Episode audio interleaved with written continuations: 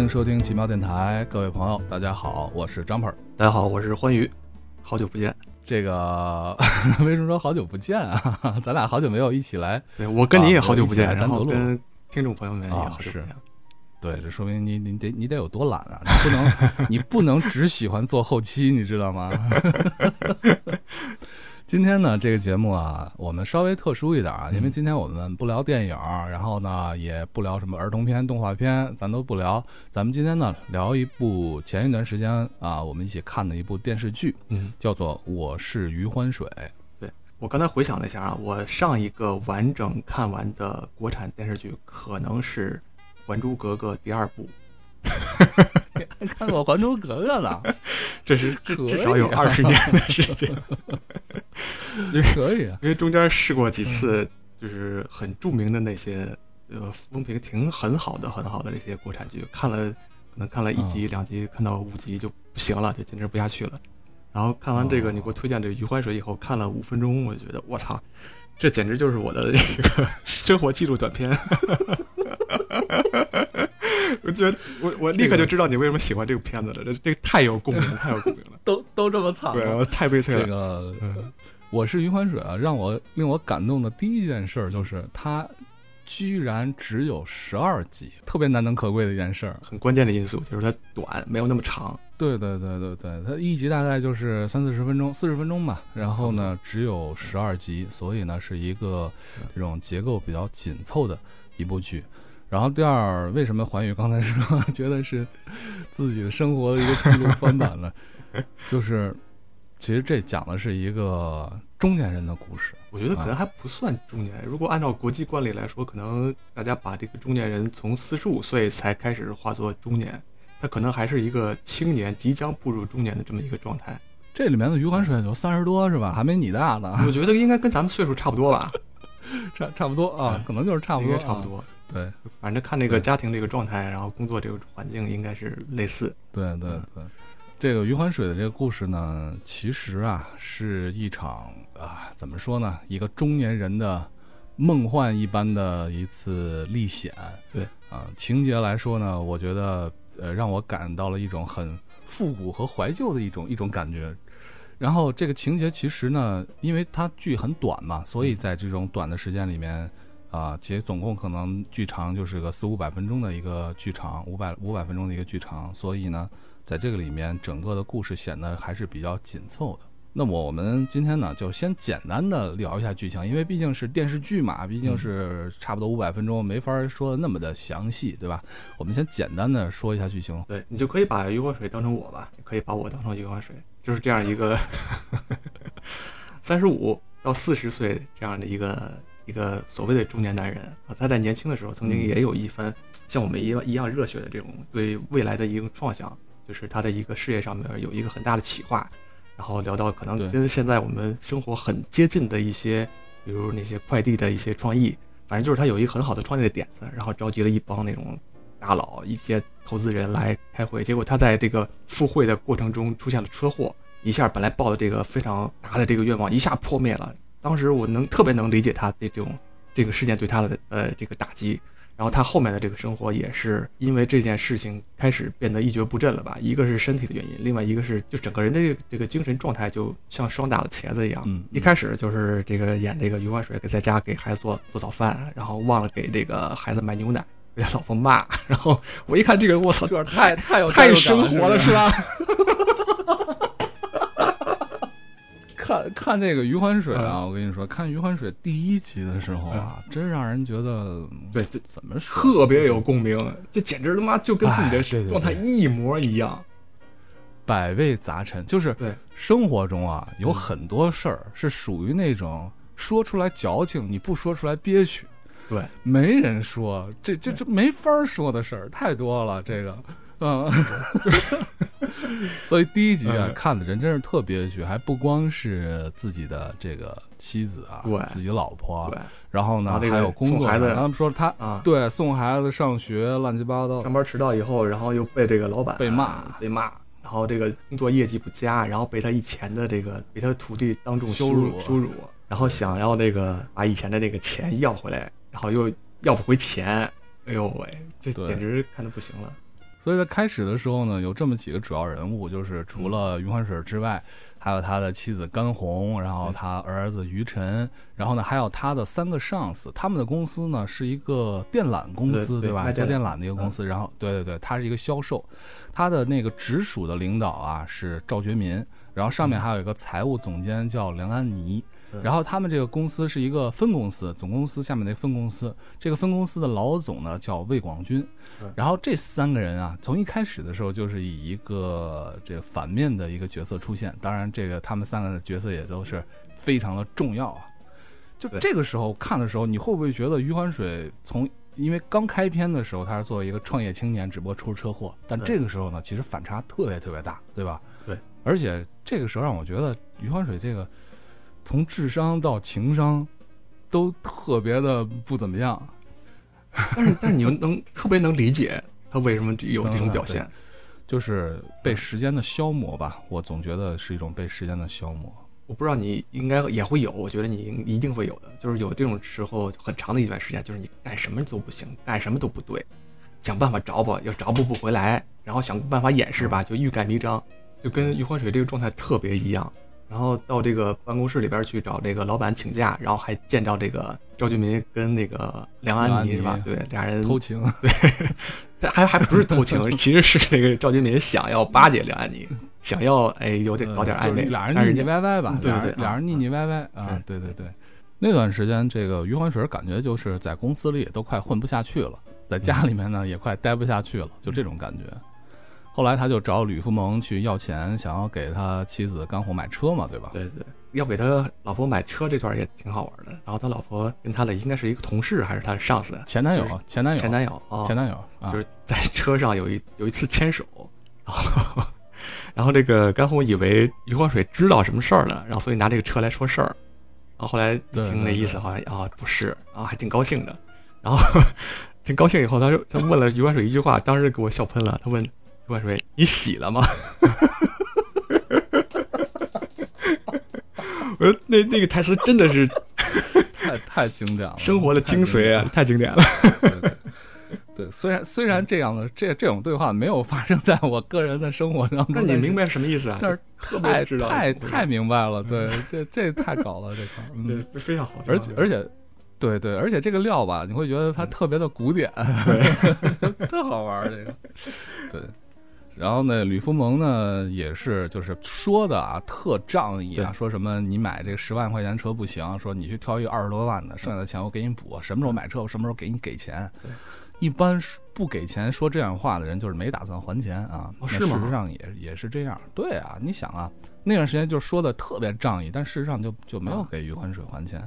然后呢，假装去非洲采风，然后把余欢水晾在那儿了。结果余欢水这边呢，甘红呢，从他的角度来说，就觉得余欢水一直在说谎，一直在说谎，对余欢水根本就没有，也没有任何耐心，也没有任何信任了。其实那个时候，就是他们俩这个婚姻也都也都差不多了。看到这儿的时候就明白，前一两集啊，他的这种苦难确实是非常的集中，包括还有他老爸。对他爸给他打电话要钱，其实这个时候啊，就觉得余欢水怎么对他爸那么差呢？他呃这个当时他妈死的时候给他留的钱，为什么不给他爸呢？对结果后来才发现，其实其实根本就不是这么回事儿对啊，是他爸很早就抛弃了他们两娘儿呃呃娘俩，然后又又找了个媳妇儿。呃，电话里面说让余欢水给他弟弟钱，其实跟余欢水根本没关系，甚至也不是他爸的孩子，是他爸的后老伴儿的孩子。要结婚，对，所以呢，对啊，所以余欢水这个时候看到后面的时候，也会明白为什么前面他对他爸会是那样的一个态度。后来他爸也出现了，拿着刀过来找他要钱，这也真就是个老混蛋。对啊，所以真的是集各种苦难于一身。后来呢，他为了要钱，就在这个 KTV 里面啊，就撞到了赵觉民，还有他们分公司老板魏广军，然后还有梁安妮三个人在那儿分赃。对，这仨人呢，其实是因为他们做电缆的嘛，所以他们呢，其实去弄了一个小作坊，然后专门做这个假冒伪劣的电缆贴牌赚了非常大的一笔钱，大概是几千万的一个钱。然后呢，在这儿来进行分成啊，正谈呢，谈谈谈崩了，快谈崩了。这个时候呢，余欢水不小心闯进来了，闯进来了呢，还死不死的，还觉得这个碰见了领导了，还给领导了买了酒来赔不是啊。结果就在这个过程当中，当余欢水走了之后啊，赵觉民、赖广军、梁安妮发现 U 盘不见了。这个 U 盘呢，是梁安妮用来记录三个人黑账的一个 U 盘，相当于就是违法证据。对，所以 U 盘丢了这件事儿，成了整个剧里面最大的一个冲突。对，啊，最大的一个冲突。嗯，但是对于余欢水来说呢，又有一个非常大的一个人生的最大的转折，就是他因不是喝了喝了酒了嘛，喝了酒之后第二天特别不舒服，然后去医院检查，结果呢就检查出来是。胰腺癌还是晚期，然后我觉得这一段确实对余欢水就简直就人就还能还能更惨吗？谁能比我惨？就这样的，就是本来是压垮骆驼的最后一根稻草，结果压上了一块巨石。对 对对，对对对。然后后来呢，余欢水其实就是知道自己要死了嘛，所以你想想，一个中年男人，对吧？然后已经没有什么太多留恋了。那么生生命中最珍贵的可能就是他的儿子，所以他最后最后要做的事情就是给他儿子留一笔钱。嗯，所以他首先是这个，因为也知道自己命不久矣，然后从呃就是用尽一切办法从吕福蒙那儿把钱要回来，然后呢还就是在医院里面碰到了一个病友，那个病友实际上是一个拉皮条的啊，给什么拉皮条呢？给这个器官买卖拉皮条。对对对，余欢水就跟这个卖器官这个黑组织联系之后呢，人家说你这个浑身都是癌细胞都不能用，只有眼角膜可以用，然后呢就以这个三万块钱的价格把自己眼角膜给卖了。后来呢还接触了一些什么呃临终关怀，一个临终关怀的一个小姑娘叫栾冰然，啊就出现了一次，当然后来还是作为一个主，最后做一个主要的角色又又再次出现了。就是这个时候呢，余欢水都已经觉得这个我还怕什么呢？对吧？我这马上就要将死之人啊，将死之人呢什么都不怕了。结果呢，赵觉民啊、魏广军、梁安妮这边 U 盘不见了，他们就觉得一定是余欢水拿的。于是呢，百般试探。余欢水这个时候，我就觉得他突然就怎么着，智商爆棚了，智商突然就恢恢复了。对，明白了，他觉得好像。哎，我虽然什么都没拿，但是他们以为有什么重要的东西在我这儿，于是他又调查，然后各种的旁敲侧击，甚至是威胁梁安妮啊，知道了里面这个道了，知道他们丢失了一个特别重要的一个证据，于是呢，他就向梁呃魏广军提出要求，其实就是敲诈，敲诈三千万啊，就是你这钱你得给我三千万。嗯，然后呢，其实这个时候魏广军要是给钱了。也就给了，也就没有后面那么多事儿了。但是呢，你想嘛，这些人他们犯犯冒那么大的危险，对吧？这个赚刑法里面写的钱，危险很大，嘴压了飞了，对，那哪行？对，很贪婪，所以呢，又想办法，然后又跟余欢水谈什么什么。结果余欢水到后来是越来越硬气，越来什么什么都不怕了。我觉得这一段就是给人感觉，虽然是一个将死之人啊，但是给人感觉好像还活出一点精气神了。对。我看到这儿的时候，我觉得这就是一个低配版《绝命毒师》，对，很像，就是一个人他已经置之死地而后生了。对对对对对对，就是我虽然要死了，但是我总得留下点什么，对吧？就是这种感觉。然后，然后还有一件事儿啊，也使得这个余欢水的轨迹呢，就是一下子发生了一个巨大的一个改变，就是他在路上碰到了有人行凶。对然后呢？对，然后他也不是刻意的见义勇为，其实就是误打误撞，误打误撞呢就把这个黑老大给打晕了。嗯，结果死不死的这黑老大呢是警方所通缉的要犯，这一下子余欢水就变成了一个 见义勇为的英雄。在采访的时候呢，余欢水。那个时候啊，也是啊，正好赶上什么城市的什么精神文明建设，对吧？所以电视台呢，也就想要推出这样的英雄典型。结果余欢水正好打瞌睡来枕头啊，就说太好了，这一个典型一定要使劲推。然后电视台里面的一个白副主任啊，然后就来跟进这件事情。结果呢，更有意思的事情就是余欢水当他在电视节目里面采访节目里面来透露出来，他实际上是一个癌症病人晚期，然后整个。把整个城市的人都给感动了，白副主任觉得这就是他人生中的一个最大的转折点。他干副主任已经干了十年了，对吧？四十多岁，然后突然白副主任其实就是另一个余欢水，对，是的，你可以这俩人其实特别像，嗯，对对对，然后余欢水就被推到前台了，就成了一个英雄了。然后在医院里面受到最好的医疗照顾。然后呢，呃，还有一个叫什么全康的什么医药公司，然后给他奖励一百万，但是前提是他要做什么二十场演讲，如何如何的。白副主任呢，也将迎来自己的人生的巅峰。好像看上去大家都因为余欢水的这样的一件事情而皆大欢喜。但是你感觉到很悲哀的一件事情，就是整个城市的这种狂欢都是建立在这一个将死之人他的身上的这些痛苦上面的。对，其实也挺也挺讽刺的，这一段挺黑色幽默的。嗯，说到这儿了，就多聊两句。这一段嗯是整个剧里面我觉得最黑色的一段，甚至比它的结尾更黑色。这而且这种这种黑色幽默的这种感觉，这种啊辛辣的讽刺啊，给我一种为什么我觉得这个剧还不错啊？其实就是因为中间这一段，嗯这段讽刺就给我一种八九十年代那个时候的一些电视剧或者是有一点。情景喜剧的嗯。那种感觉。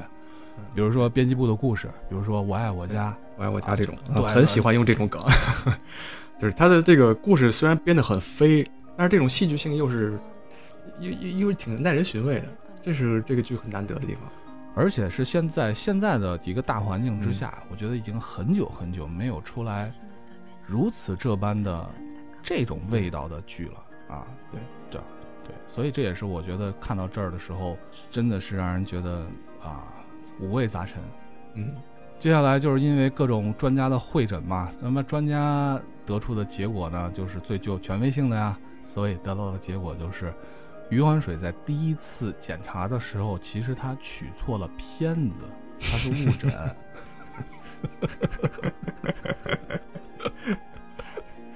这个其实我看到前面几集的时候已经猜到了。对对，这这种剧嘛这，个肯定不会把它弄得那么惨，不是真的绝命毒师，对吧？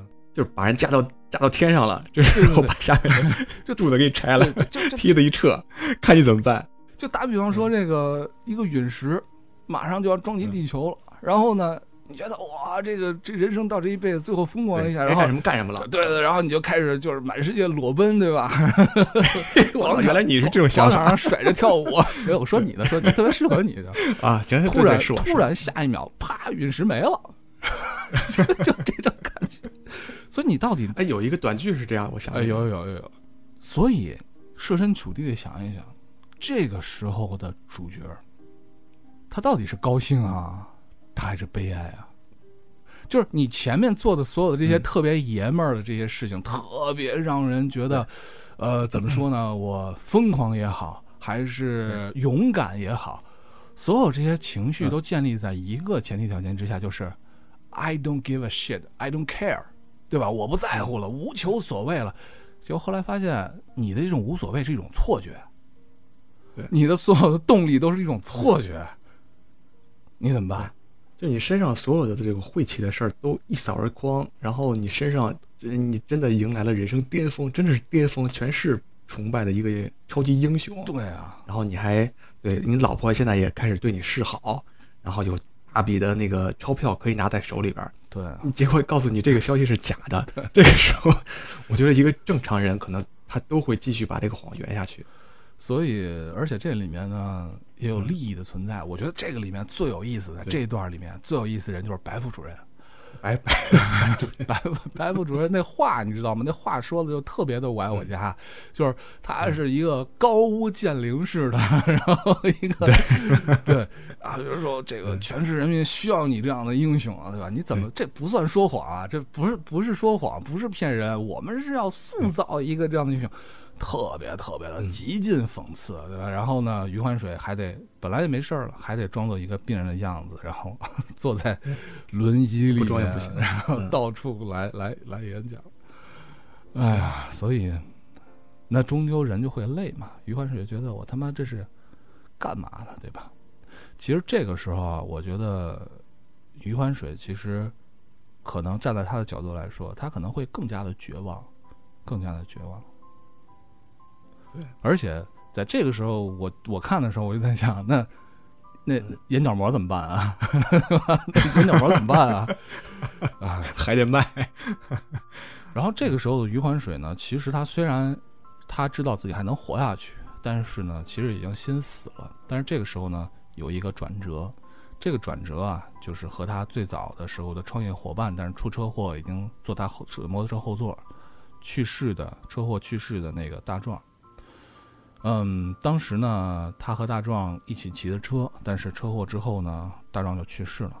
这个时候，他取了一些钱，然后在一个破旧的楼房当中去找去大壮的家里面去看大壮的妈妈，但是呢，不成想，嗯大壮的妈妈早已经去世多年了，所以他独自呢就去给大壮祭奠。就是在这个时候，他看着大壮的遗像的时候，他觉得他自己应该重新的替大壮来活一回，就和大壮一起过一个完整的一个生命。所以呢，他又把他的三个上司啊，魏总啊、赵学民啊，还有梁安妮啊，三个人约在一起。他想给这三个人一个机会，一个不能叫戴罪立功吧，应该叫赎罪的一个机会啊，就是想让他们三个人去自首。但是你想啊，这三个人又有经济地位又有社会地位的三个人，怎么可能去轻易放弃自己的一切呢？不可能。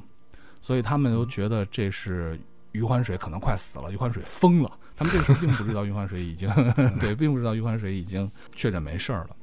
而且我觉得更讽刺的事情是，这个时候的余欢水啊，他跟他身边的人，尤其是他的领领导也好，还是他的前妻啊也好，说他是没有病的时候，没有人相信他。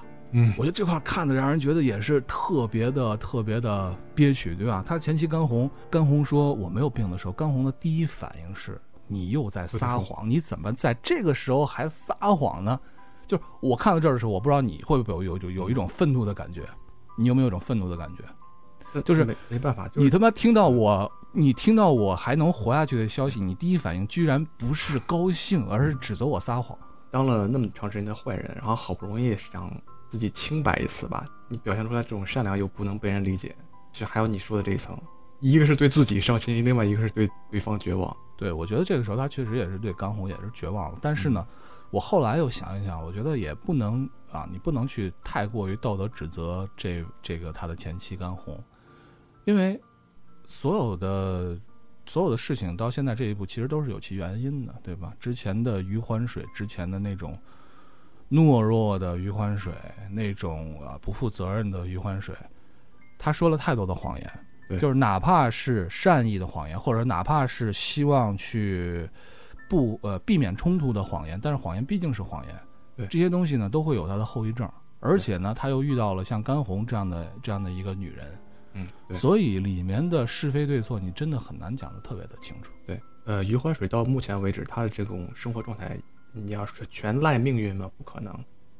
我觉得还是有一大部分责任都要归咎于他自己身上。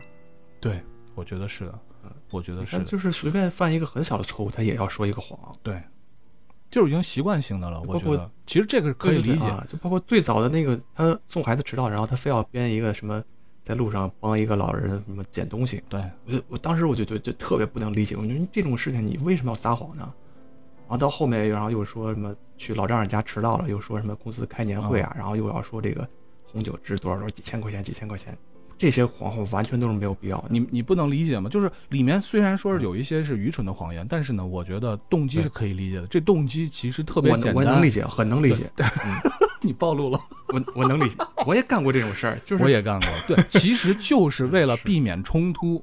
所以换句话说，可能之前的时候他呢，呃，他说的是实话，但是说实话的结果，比如说给孩子牛奶忘了，忘了之后得到的结果是什么呢？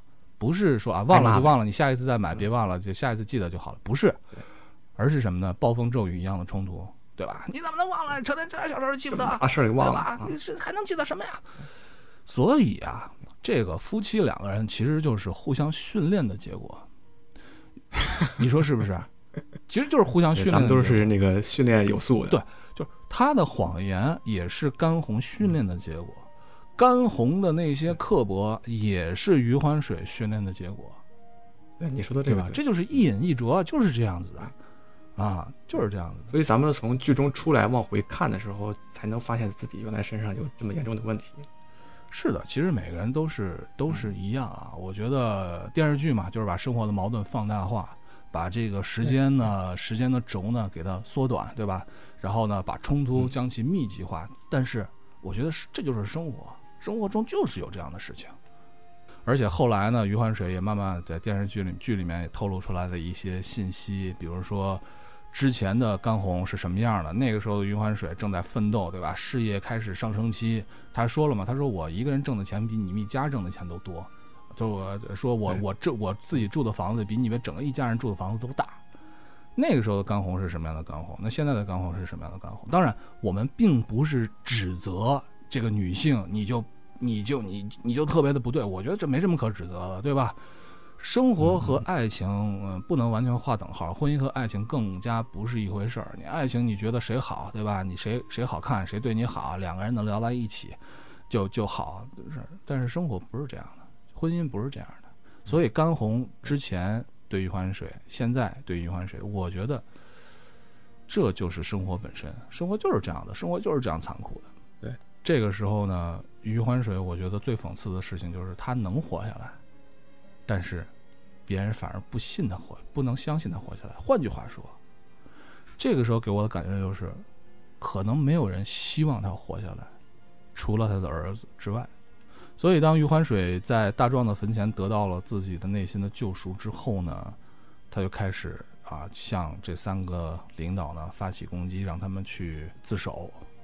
但是最后嘛，你想这三个人狗急跳墙，对吧？兔急咬人，最后的疯狂就是他们想从肉体上消灭余欢水，于是就在一一直在找机会。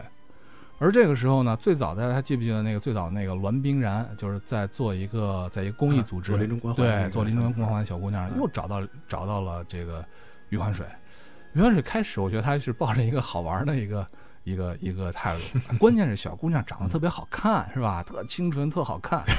这样一个长得跟老蔡一样的小姑娘去了，余欢水早就第一句啊，我我死不了了，第二句把她踹飞了，对？对，就是这样。不，不过有一个人能帮助你实现愿望，你说。对对对，我觉得不太会在乎他长什么样啊。我知道你那个是笑谈，对对 对，当然当然也是 也是因为啊，他们觉得这个余欢水这时候已经是英雄了嘛，所以他们的这个这个公益组织呢，他们他们这样的一个呃决定啊，临终关怀呢，对余欢水特别的照顾一下，所以呢给了很多的支持。当然里面并不包括什么余欢水特别想做的什么跳伞啊、出国旅游啊 这种事情。然后余欢水余欢水就直接说说说是不是因为太花钱了？然后后来呢，他们的项目呢就是去徒步啊，就是去出去春游吧啊，嗯，对，爬山。于是呢，他们就开始出游了。就是现在呢，已经到了整个剧的最后的一段情节。这三个要狗急跳墙的三个领导啊，赵觉民、魏广军、梁安妮后面尾随。然后他们也想了办法，比如说把他们的在一个山路上，然后呢，趁着他们吃饭的时候呢，把栾明然租的那个车啊。的应该叫什么刹车，嗯，给咔了，把刹车给弄断了，就出了车祸了。幸好两人还没事儿啊，所以算算是命大。但是呢，这一次吃饭的时候啊，他们碰到了一个小伙计。这个小伙计啊，死不死的，就是当时余欢水见义勇为抓到的那个黑老大的二弟啊，相当于他们黑组织当中的二号人物，也是一个杀人不眨眼的一个人。然后一心要被要为老大报仇，所以也就盯上余欢水了。这叫徐二炮的这哥们儿呢，不是这哥们儿啊，徐二炮的这个这厮这啊这个犯罪分子啊，徐二炮。徐二炮呢就召集了他之前的手下的一些小伙计啊，就说我们要干最后一票，干完票之后跑路。但是呢，很明显这这些逃犯，他们属于一个逃犯团伙嘛，就一直躲在山里面，所以也是特别的困苦。那徐二炮所谓的真的是心狠手辣，其中有一个人说是我我我妈生病了，我我不能跟大家一起跑路。刚说完要走的时候就被徐二炮当场干掉。所以徐二炮一出场，正式出场的时候就知道是如何心狠手辣的一个一个家伙。后来呢，啊，他把余欢水还有栾明然绑架到了一艘船上。余欢水和栾明然在徒步的路上呢，遇到了一对儿。俄罗斯的小情侣，结果呢，小情侣发现余欢水、刘明然不见了之后呢，也也过来找他们，结果又被徐二炮弄到船上。后来呢，赵觉民、魏广军、梁安妮他们是想摸黑的把余欢水给干了，结果发现余欢水被一帮奇怪的人给抓走了，于是他们就尾随，尾随之后呢，也栽到了 徐二炮的手里。嗯，所以最后的情节是在一艘搁浅的破船上，然后斜斜的甲板之上，徐二炮压了七个人质，相当于。为什么这块儿特有意思的事情就是为什么没杀了，直接杀了余欢水呢？是因为余欢水这个时候，我觉得真的是智商爆棚啊！他说：“我是一个癌症病人的晚期，对吧？你看你们要跑路，你们也没钱啊！因为这个时候很明显，徐二炮是要把余欢水千刀万剐，相当于虐杀，虐杀余欢水。然后余欢水说：‘我只求你给我一个痛快的，对吧？但是呢，我可以给你们钱，我自己没钱，但是我有这种呃器官贩卖组织的人的电话，我给你们电话。’然后他随身还带着合同，就是你看我签的这个合同，我把我的眼角膜卖了，因为我是癌症病人，对吧？所以我只有眼角膜能卖。但是我就想，你说他们爬山为什么要带个合同在身上？编剧说你要是不带我怎么编啊？对对，然后呢，这个对，然后他们就把这个几个人之后啊，就相当于变成肉猪了嘛，啊，就是来几个人我们卖几个人的器官。逼着余欢水打了电话，余欢水呢也是啊打了电话，对方都谈得很好了，说再等几个小时我们就到。就在这等待的过程当中啊，这几个人也不是没有反抗啊，但是呢，徐二炮手手里面有枪，他们虽然反抗了，但是反抗没有成功啊，继续遭到了毒打，甚至是那个很有正义感的，我特别喜欢里面特别有正义感的那个俄罗斯小伙也受了伤。到最后的最后呢，在编剧的强烈要求之下呢，徐二炮呢 组织了一次人性大考验、人性大测验啊，嗯，让。他们哎对，让他们呢说出每个人所干的最最黑暗的人性中最黑暗的事情，嗯，然后说出来，谁说的最黑暗，谁就可以不用死，或者换句话说，谁最不黑暗，谁就先死。所以呢，他们就各自开始为了活命开始。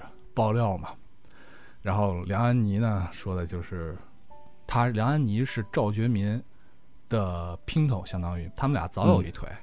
然后呢，梁安妮被赵觉民派出去，想要拉魏广军下水，也成功了。当然，怎么拉的大家也都知道。然后呢，梁安妮挂上魏广军之后呢，就要踹了赵觉民，这是梁安妮的事儿，把赵觉民气的。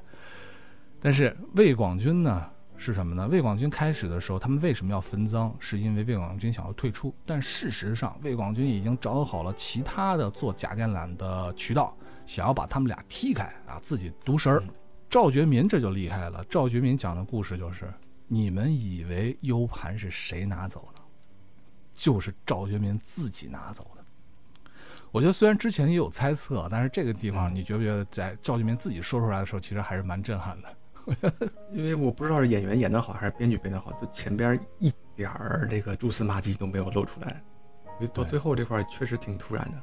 对，之前的时候啊，其实啊，虽然大家都知道，观众上帝视角知道不是余欢水拿的，但是到底是谁拿的？是梁安妮拿的，魏广军拿的，还是赵觉民拿的？你还真说不太清楚。对，其实赵觉民的这个计策啊，真的是可谓天衣无缝，就是。他拿到了这个之后呢，然后假装第三方来要挟，来吞，呃，就是把所有的钱都吞掉。就这个时候，魏广军和梁安妮真的是一点办法都没有。对，但是他就是在那骂魏广军和梁安妮，说两个人平时精的跟什么一样，这事儿啊太蠢了，怎么就能相信余欢水就是拿了 U 盘的人？从一开始的时候，你回过去想一想啊，当这个魏广军和梁安妮一直觉得是余欢水拿的时候呢，赵觉民其实一直说不可能啊，不可能是他干的。对对。但是他还不能说破，所以呢，赵觉民的心里面真的是，真的是一万匹马耐皮。嗯啊，然后之后呢，特有意思的是，栾明然，栾明然在说他的这个阴暗面的时候，他说：“他说我参加这个呃公益组织，其实是想给自己的简历上添一笔很好的一个经历啊，得找一个更好的工作。”他说完这一点的时候，所有人都看着他，觉得。你这算什么呀？你这还算阴啊？根本就不算个。然后最后的时候呢，余欢水讲了他的故事，就是他创业的故事。呃，他创业的时候前面也说过嘛，那场车祸其实是他骑的摩托车，但是呢，他只是受伤，但是大壮已经当场就去世了。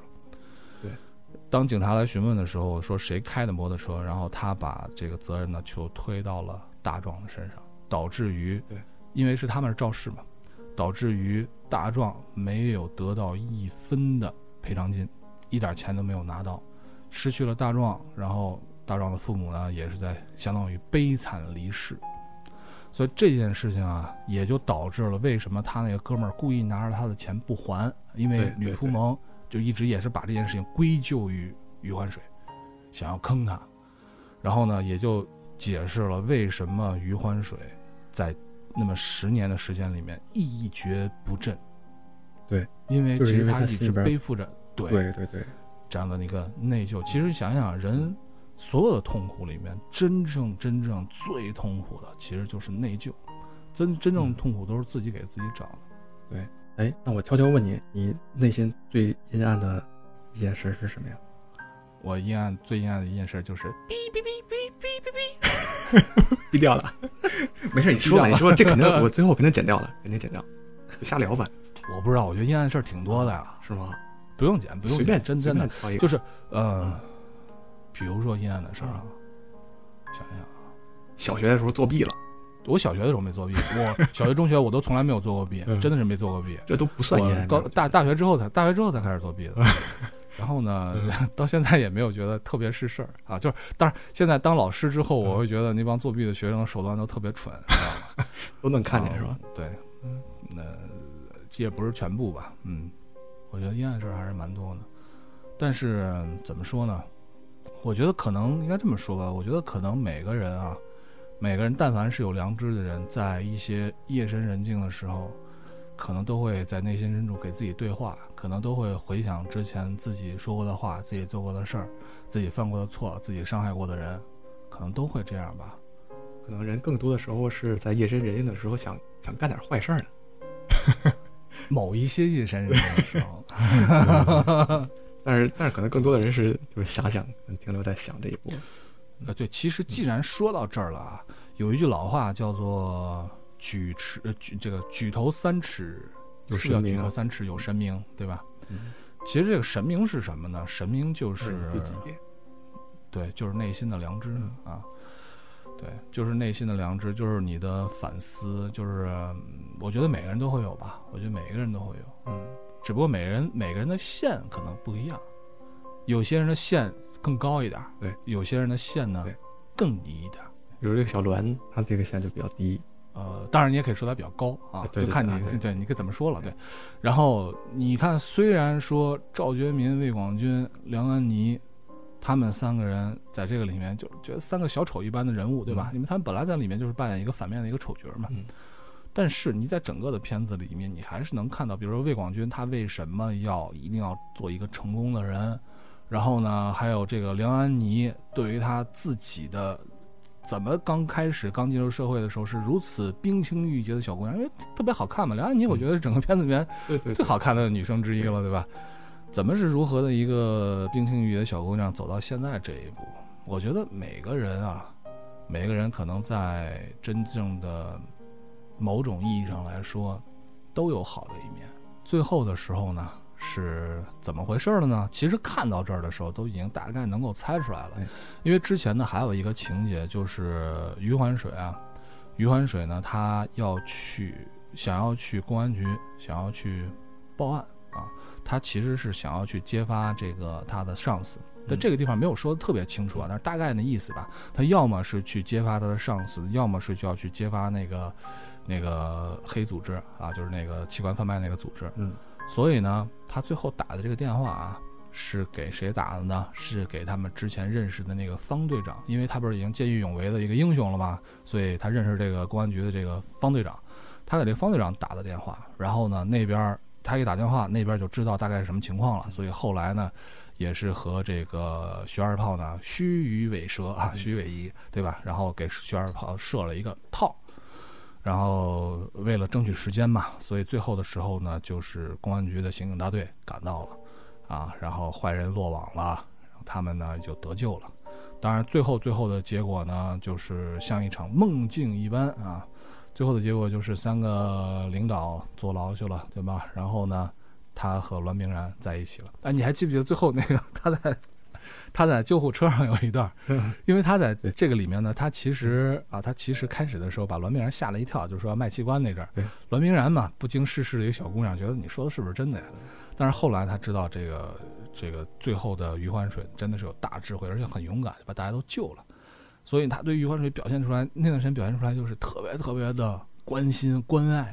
然后呢，余欢水相当于这救护车上的时候呢，就向栾冰然表白了，就说我想每一次睁开眼睛身边都有你，嗯就类似这样的土味情话。嗯然后栾冰然说：“于大哥，你是不是想多了？” 然后，然后余欢水说：“好尴尬！”咵就晕倒了。嗯然后栾冰然说：“哎呀，大哥大哥，于于大哥，你没事吧？没事吧？”就问旁边的医生，医生说他可能是尴尬晕了。所以呢，最后的时候呢，就有些人在网上说，最后可能就是余欢水自己的一个幻想啊，就是嗯到底是怎么回事呢春？秋大梦，谁也说不清楚。反正最后的结局啊、表现出来的结局就是他和栾明然在一起了。因为那个剧里面嘛，他比栾明然大十来岁嘛，啊，但是事实上我觉得大十来岁也不是什么太大问题哈。对，嗯所以最后皆大欢喜，余欢水呢找到了属于自己的人生啊。对我觉得这个结局处理还是很好的，就是一个是呃圆上之前的一些扣儿，然后填上了之前挖的坑，因为之前看剧的时候感觉有很多不合理的地方，包括比如说那个嗯吕富蒙为什么对这个大壮这个问题这么气愤啊，然后还有对那个对对他父亲为什么怎么怎么样怎么样，包括他们那个三个反派人物他们之间这种关系，U 盘到底是谁拿的？他出的这个就是他们最后玩的这个所谓游戏啊，确实也很有意思。我觉得是对每一个人的拷问吧，自己心里边有些哪些阴暗的地方。另外，我觉得最重要的就是帮我们这些苦逼的中年男人做完了一个这种白日梦，还算一个美梦。我觉得这个《我是余欢水》这个、嗯这个这个剧啊，我觉得整个这个剧呢是一部比较成熟的一个商业片儿的一个范例。对对对，要有的啊元素、就是它的这个，结局啊，它这个结局我也说不上是不是真正就特别好，嗯，但至少是你看完之后，你觉得这个结局是一个合格的，并且呢，哎，对，是一个让人觉得舒服的结局对对。对，毕竟是一个喜剧嘛，是一个黑色幽默剧。我觉得这个片子可以说是一个黑色幽默的一个喜剧。呃，而且呢，这么说起来，我觉得这部剧其实还是很适合于改编成电影的，挺适合的嗯。啊它里面这些戏剧化的冲突，我觉得里面有一段儿，真让我觉得作为一个中年男子，你如果设身处地的你放在余欢水上，我觉得最让人悲哀的一件事情就是，他，你记不记得他那个已经确定是误诊了之后，嗯他就从医院里面还穿着医院的病号服，他就跑出来了。嗯晚上他跑回了自己的家，然后因为他有钥匙，然后找到了钥匙，把门打开了之后，他就去看自己的儿子。嗯后来呢，甘红听见声音，他就起来了之后呢，就就让于欢就问问于欢水你来干嘛？于欢水说他他死不了了。嗯甘红说你你这个时候你怎么还撒谎呢？嗯然后于欢水说你你让我回来吧，因为这时候他们俩已经离婚了嘛。嗯，但是你让我回来吧，你让我回来吧。这时候甘红沉默了，突然屋子里面传来一句男人的声音，嗯说谁呀、谁来了？说甘红发疯的喊了一声，说你别出来！哎呀，简直就是，万箭穿心。对对对，真的是万箭穿心。就是，姑且不论余欢水和甘红之间还有多少的夫妻感情，嗯单是说余欢水对这种家的眷恋，对自己孩子亲情的眷恋被无情的撕碎了，所以这个时候我觉得是全剧里面可能对余欢水伤害最大的一次。让我感触比较深的是，他知道自己得癌症的时候，然后开始收到各种各样的短信，说这个月房租还差四千块钱，然后孩子下个月的什么什么费，对对对，那段时间就是把他逼疯了都快。又又没钱，然后又又走投无路，然后这时候他站在街边对，大哭，他应该叫嚎，就是嚎嚎叫，想哭又没有眼泪，这种感觉我觉得可能很多人都经经历过，就是你特别想哭，但你就哭不出来。对，想哭但是哭不出来。哒哒哒哒哒哒那这部剧我觉得前半部分还是基本上都是现实，但后面可能梦幻的成分更多一点了。对，而且我觉得，我觉得可以这么说，就是现实之中的出现的痛苦，出现的绝望的境地，嗯，可能要比剧里面更加的绝望，对呀、对呀、更加的痛苦。就可能面临余欢水这种生活状态的人是大多数，但是他很难会遇到余欢水所面临的这些转折点。他怎么能碰到一个这种这种犯罪事件呢？他怎么能碰到自己得了癌症啊，然后又置之死地而后生的这种一种转变？我觉得这才是特别难的地方，就是你当你的生活陷入了一种中间危机以后，根本没有办法逃出来，特别困难。这是特别你看这个余欢水，你看这个余欢水啊，咱们说这部剧里面他遇到的几个重大的转折，咱们按时间来说，第一个转折就是创业即将成功的时候的那一次车祸，中道崩殂。这，是他的，对，对 对对，这一次转折让他浑浑噩噩了十年的时间，这是第一大转折。对，哎，就这种转折吧，就是往往给人特别大的希望，然后当这件事情失败以后，就特别的对对，基本上就你爬得越高，你掉下来摔得越狠嘛。你希望越大，你失望就越大。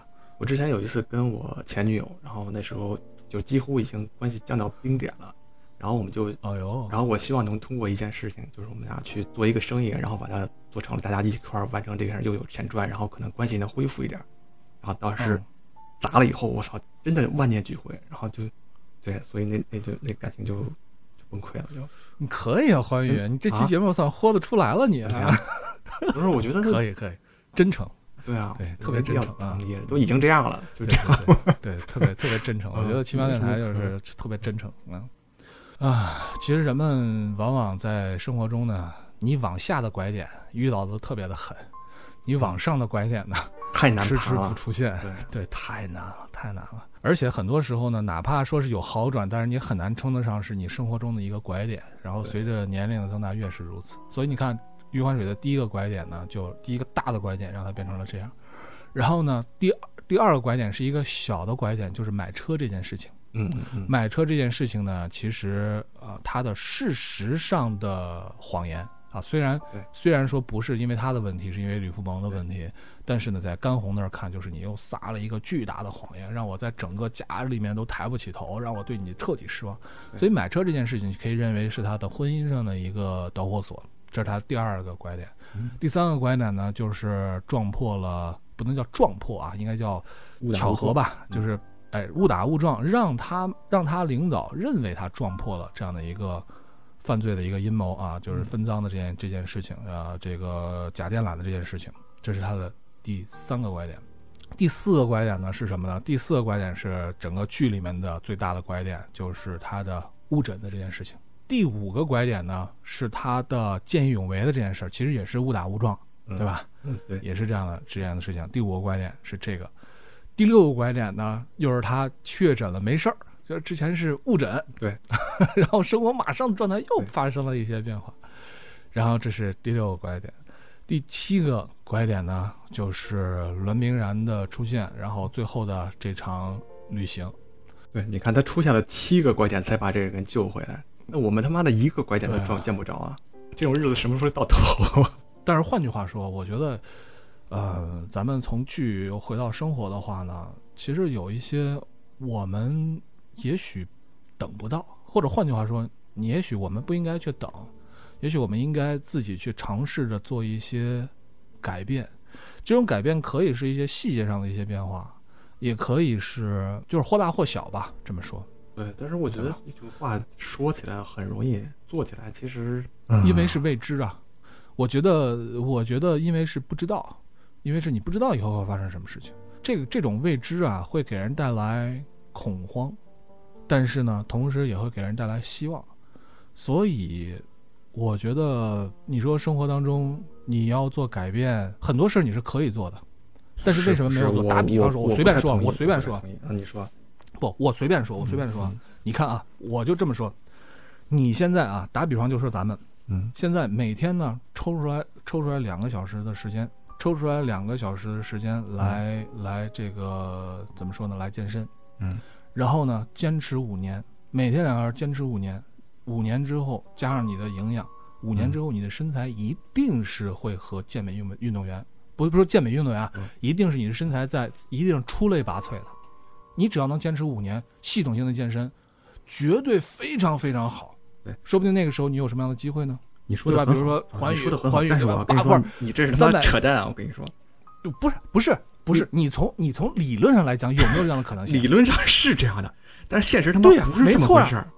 对，所以说你到底这个现实不是这么一回事儿，仔细的想一想，它到底是不是借口？为什么有的人可以？我跟你说，你就借着就按照你这个说，你咱先不说你能不能坚持五年吧，你坚持了五年，锻炼出来一副肌肉猛男的样子，但是这对你来说有什么用啊？不好说呀，不好说呀。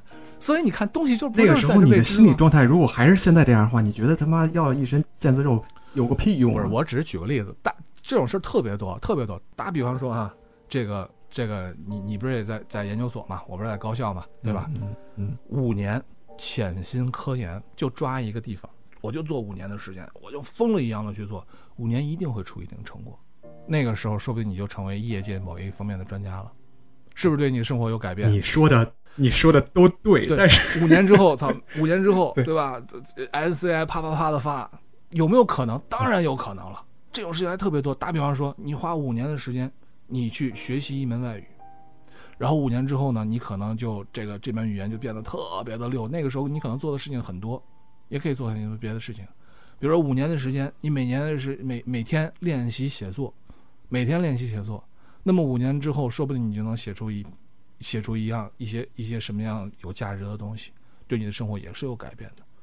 所以其实我的的意思是什么？这个我的意思是什么先听我说，啊，听你说，你说你你 不是是是这样啊，就是你的这个理论呢都非常正确，嗯而，且你我相信你坚持任何事情坚持一万小时以后肯定会出成果的。对，一万小时定律，对，可是对于一个像余欢水、像我这样的面临着很严重的中年危机的人来说，首先你每天没有这么多的时间去做两个小时的健身，你就算每天坚持半个小时啊，你坚持了几个月以后，你会发现你的身材会有明显的改善。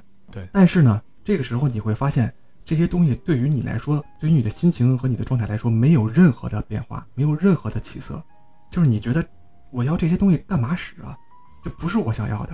我不知道你能不能明白？我不知道就是 因为我从来没有坚持下来过，所以我不知道。你你的婚姻还是这么糟糕，你的事业还是这么见不到底。我明白你要说什么，我明白你要说什么。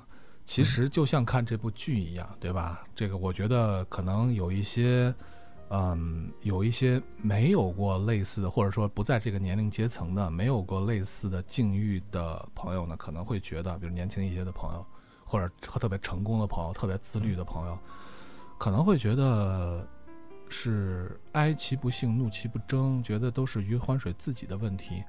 但是呢，就像我刚才说的这些人是无假设，病呻吟。哎，对对对嗯，其实就像我刚才胡说八道的这些假设一样，很多时候呢，这是属于站着说话不腰疼，会，就是。就是我觉得是什么是就是大家都听过很多很多道理啊，但是我现在嗯觉得，我现在觉得就像这部剧一样，就像这部剧一样，就是人到中年呢，觉得最明白的一个道理呢，就是家家一本难念的经，这句话才他妈是真理。还有一句话，还有一句话就是，人的人生当中啊，所谓追求幸福啊，但是真正最大的幸福是什么呢？真正的最大幸福就是虚惊一场，这才是最大的幸福。哦，真的好幸福，可以想，就是一场噩梦，突然醒了之后发现，我操，做梦了。对啊，我觉得真正想要改变自己这种状态的话，可能跟自己和解是一方面，可能更重要的是一定要对你周围的人要好，要坦诚，坦诚太重要了。其实一切的悲剧呢，一切的悲剧都是性格的悲剧啊！我忘了这句话是谁说的了，但是还有一句话呢，大概我说大概是，还有一句话呢是，呃，王小波先生说的一句话，就是人的痛苦都来源于对自己无能的愤怒，就是余欢水之前的那种痛苦，他其实都不是冲着别人的，都是冲着自己来的。其实我们也是，每个人其实都是。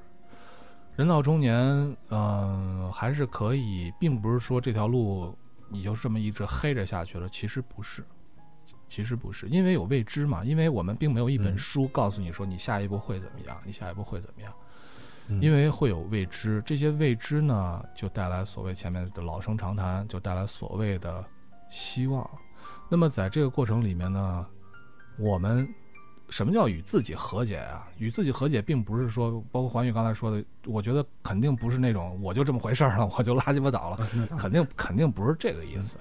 其实与自己和解的意思就是你要真实的面对你自己的内心，你要在审视自己到底想要什么，然后呢，你又能够为这些东西来付出什么？打比方说，我们都想要刚刚说说健身的话题啊，我们都想要一个特别好的、健康的，然后强壮的、健美的一个身材，都想要，都想要，并不是真的想，你还得想清楚，你能够为他付出什么。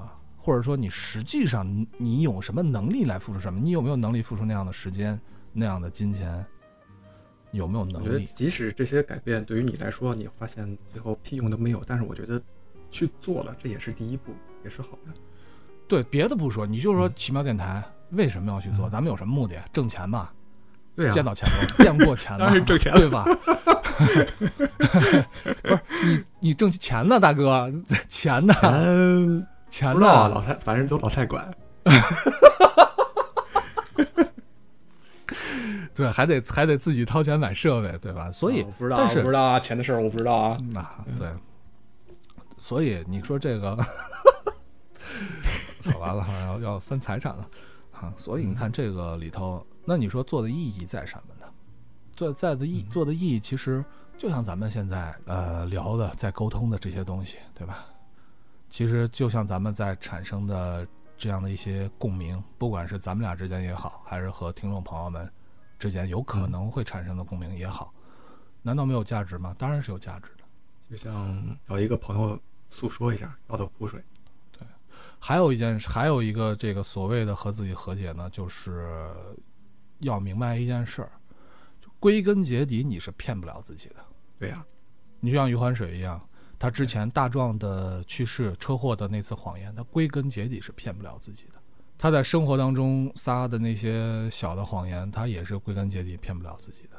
里面孰是孰非、谁对谁错，真的不是一句话、两句话能够说清楚的。而且呢，我觉得我们也不能去妄加的指责、嗯妄加的判断。我们可能唯一能够指责的，可能就是自己。你审视一下自己。戏里边余欢水还是因为做了一件很错的事儿，导致他这十年来翻不过身。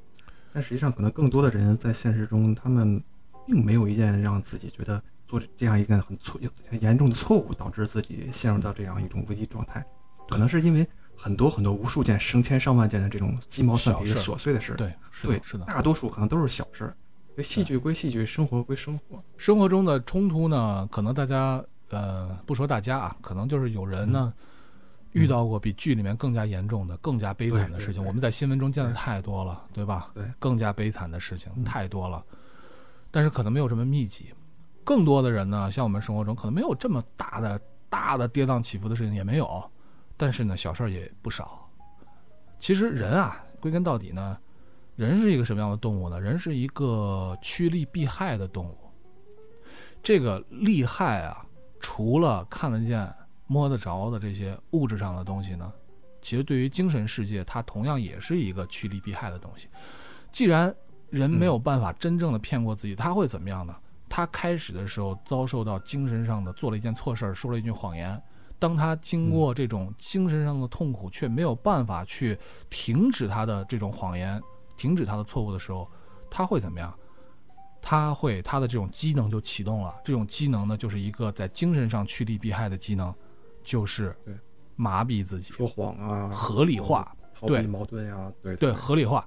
他会在精神上面，我们其实每一个人或多或少的就都做过，就是你会把这个样子件错误的事情把它合理化，你会给自己找借口，你会给自己自圆其说，就是。哎呀，我这是迫不得已的呀，我这是必须这样做啊！甚至到最后的时候，就觉得我这样是对的。你比如说像魏广军，像赵学民，像梁安妮，比如说就说梁梁安妮，对吧？他开始的时候他痛苦不痛苦？他肯定痛苦啊！他本来就是想靠自己的能力来打拼，到最后呢，却成为了卖弄自己的美色。其实你能看出来，梁安妮工作能力是非常强的一个人。对吧？非常能干的。他们那几个人其实工作能力都很强，对，都很强啊。就是用在正道上，那都是佼佼者。对啊，但是梁安妮为什么最后的时候，她最后自己其实也说，她是怎么一步一步走到这儿的？甚至她在中间的时候，她她就会认为说是你其他的这些小姑娘们，这些刚入社社会小姑娘，你们之所以还能像现在冰清玉洁，那是因为你们没有看透这个社会的本质，她就会把这种错误的东西将其合理化。人就是会这样，我们每个人都会这样的。我可能面临最大的问题，可能就是一种精神拖延症，我也是，我也是，我的这个也还是蛮严重的就。感觉就是这种，比如我跟谁谁谁要进行一次谈话，今天一定要完成这个谈话，但是最后就拖拖拖拖拖，最后拖黄了，导致导致是的嗯很严重的后果。会这样的，会这样的。其实为什么会拖延呢？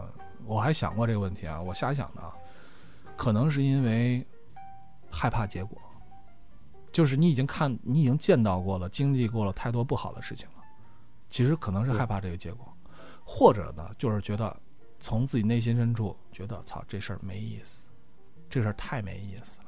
就是你看小的时候啊，你肯定什么事儿不会拖延呢？打游戏肯定不会拖延。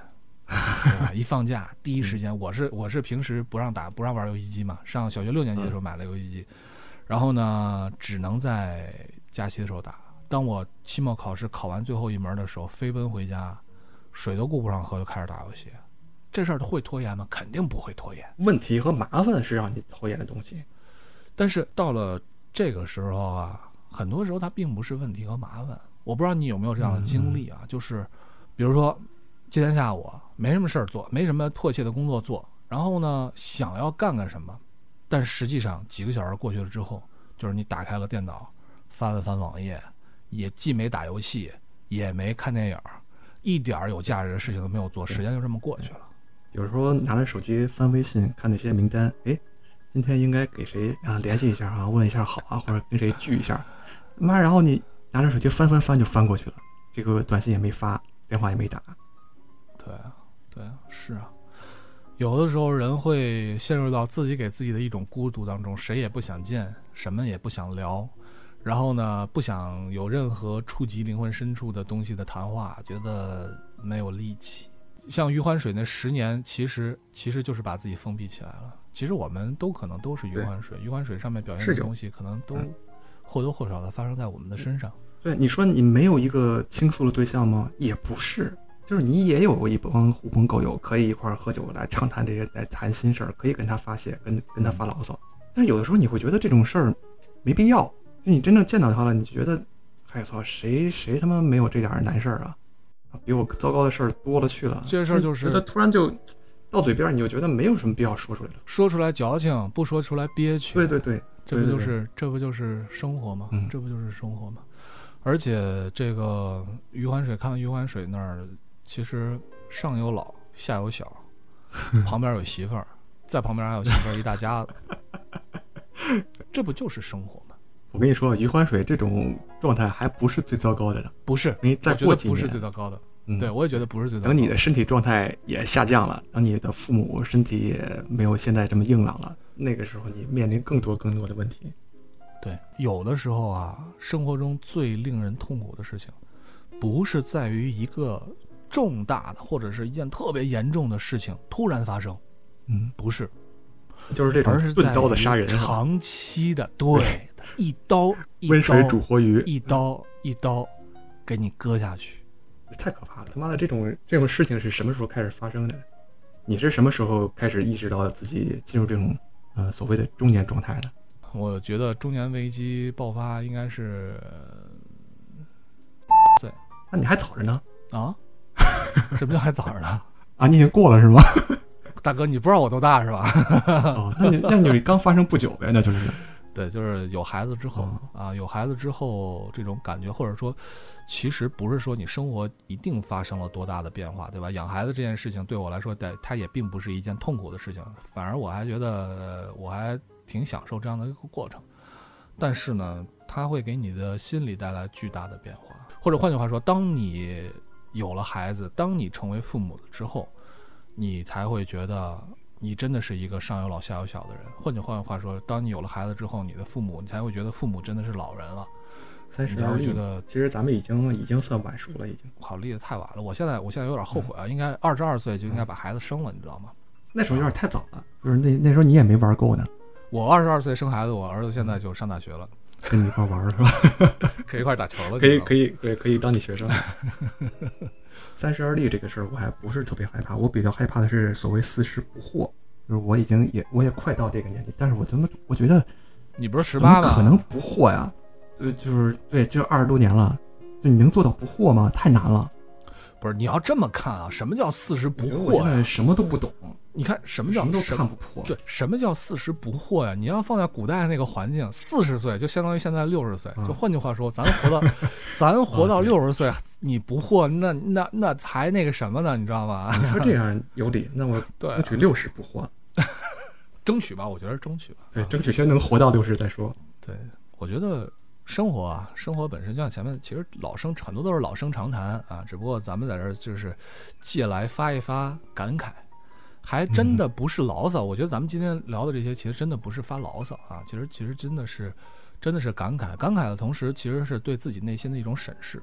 就像以前在电台里面，咱们也老说过，咱们做电台的最初的初衷，其实是从自我来出发的一种自我表达，然后呢，希望能够希望能够得到一种想象当中的共鸣，其实无非就是这样。嗯啊，我觉得这这件事情本身还是有价值的一件事情。那么生活来说呢，其实咱们想一想啊，我觉得我都不用问，我说环宇，你你肯定在生活中遇到过很多比余欢水这里面的一些破事儿更破的事儿，一定会有嗯。而且呢，还都是那种不像是余欢水里面能够展示出来给人看的东西，还不是。嗯嗯，狗屁叨叨的事儿太多了，真的是太多了。但是我们也不能说，你能说你现在生活就有多么多么的悲惨，多么多么的不幸福吗？而且你不是，不能抱着这个状态一直活下去，你还得乐观开朗的向前看。对啊，对啊，对啊。其实我我我会习惯做一件事儿啊，我就我就是这么一说，我也我也不是说向谁来推广，也没什么推广价值，就是我会习惯于当我沉寂于某一种状态，而且这种状态是我特别不喜欢的一种嗯。状态，一段时间之后啊，当然这这种嗯。这种这种时间可能会比较长啊，一段时间之后呢，嗯。我会尝试从一些小小的细节上发做一些改变，比如说前一段时间我就、你也知道嘛，我还发朋友圈了，就是嗯，我我把那个我用的主号啊，智能手机删掉。嗯呃对我把我的主号给挪在了这个一个诺基亚手机上啊，诺基亚的一个滑盖手机上，呃专门用来打电话，然后呢智能手机呢能不看就不看，啊，在这个。在在工作的时候呢，我就在电脑桌面上把什么，因为要工作嘛，把微信啊、QQ 在电脑桌面上打开。这件事情呢，为什么这么做呢？就是因为我觉得已经很长一段时间了，我在，因为之前你看电脑上呃就是手机上的一些软件啊，这些小视频啊这些东西，它已经不是一个消磨时间的用品了，它实际上是一个已经是一个侵占，对对对，吞噬吞噬时间的一些东西了。我又觉得这件事情呢，会让我产生困扰。嗯啊，然后呢，我就想要做出一些改变。当然，现在目前来看呢，这个改变呢不是特别的成功，但是 真的不是特别成功。你真的没有办法去完全的消解掉这样的一种干扰，还要为你点赞哦。啊，很难很难。但是呢，他会他会，比如说我不看朋友圈，我基本上不刷朋友圈，然后呢，我基本上也不太刷小视频啊。但是呢，有的时候会网上网上还是要看一些新闻。那你还并不能完全的把它消解掉，你并不能完全的回到二零零五年的二零零两千这个年时代到零五年已经这样了，你不能太脱节。对对对，你不可能的，已经是不可能了。但是呢，这样做一些相当于一个心理上的一个实验和改变，其实多多少少其实是有价值的，嗯我觉得是对啊。包括有的时候状态不好的时候呢，会去运动运动。因为我其实虽然说健身，嗯但是很长时间没有好好坚持的。但是有的时候呢，你就突然想，我应该去运动运动，然后。出一身大汗之后，满身大汗，满身大汗之后呢，呃，呃，大婚酒、老蔡都在你身上了。对对对对对对对，还有贾老板，对，还有查理啊，对，当当一个一个把他们从身上揪下来之后呢，你会觉得嗯还是通透了一些。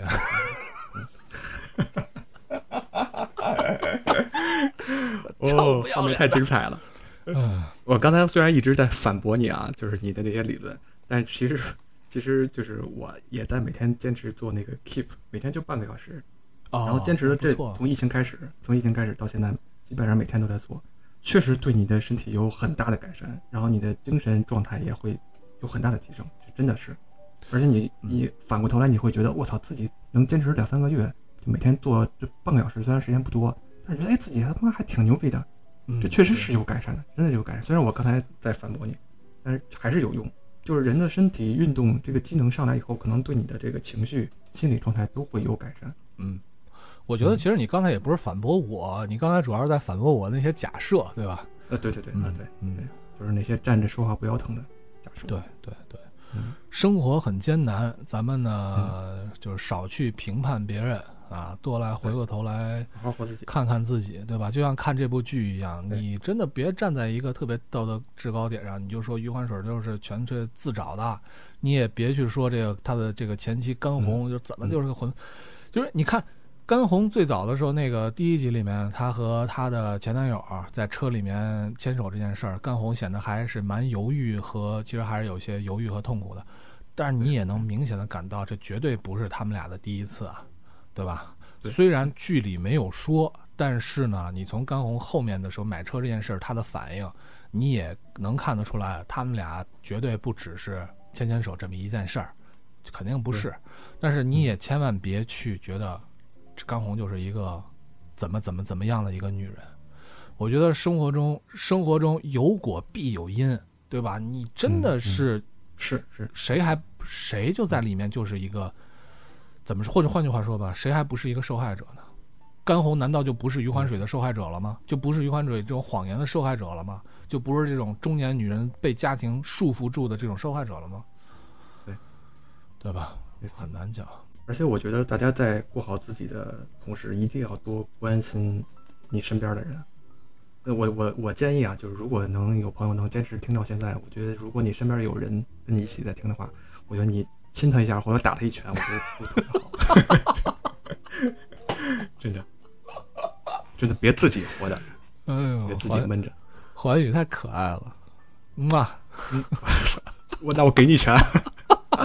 来来来来来，嗯，哎呦，本来我以为今天这期节目会有特别多的叹气，因为聊到这个中年的问题，我以为咱俩会唉声叹气持续一整个节目。结果到现在我发现，哎，咱俩一声叹气都没有啊！嗯，那可挺牛逼的。我不知道有没有，我也不知道前面有没你有。没有没有，没有啊？嗯，挺牛逼的。哦好吧，这个你回头就把叹气声全删掉了，不能不能穿帮了。啊其实其实这个虽然说啊，你我也不知道大家会不会把嗯。什么《我是余欢水》这样的一个电视剧，把它归在一个艺术创作的这样的一个范畴之内啊。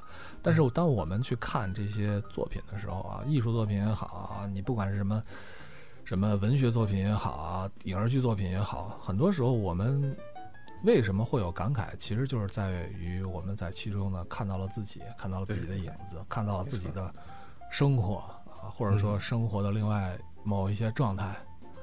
然后呢，为什么会觉得里面看完片子之后会思考呢？可能就是，可能就是什么呀？这个要删掉啊。怎么得思考一下，别麻木。为什为什么为什么看完片子会思考呢？就是你无非就是你看到了自己的影子，对吧？人还是没有办法真正骗过自己的。你所有的这些这些东西都会都会回来找你啊！但是生活还是要继续，对吧？对，没错。生活在继续，误会从来没有停止。朴树这么唱的吧？没没听过，你肯定听过，是唱的不好。真的跑调的那。我爱你再见，你没听过吗？哦，那听过啊，那肯定听过。人家不是这个调儿。生活在继续，误会从来不会停止。啊，这回找到调了，行。所以这一切没有想象的那么糟。好吧，那我们这期节目就到这儿吧。好吧，最后也是零零散散、乱七八糟。我靠，咱俩录这么长时间啊！快两个小时了，天哪！不过我觉得你剪出来可能也就是一个半小时。嗯，行吧，那就结束了啊。好吧。祝大家如鱼得水，啊，拜拜。对，如鱼得水。非常感谢大家收听我们的奇妙电台，欢迎大家来扫描下面的啊喜马拉雅下面的二维码，然后加入我们奇妙电台的队伍，一起来讨论电影，一起来聊一聊自己想说的话吧。好吧，你就这么着啊，好，拜拜。拜拜。生活在继续，误会从来不曾停止，一错再错的的故事才精彩。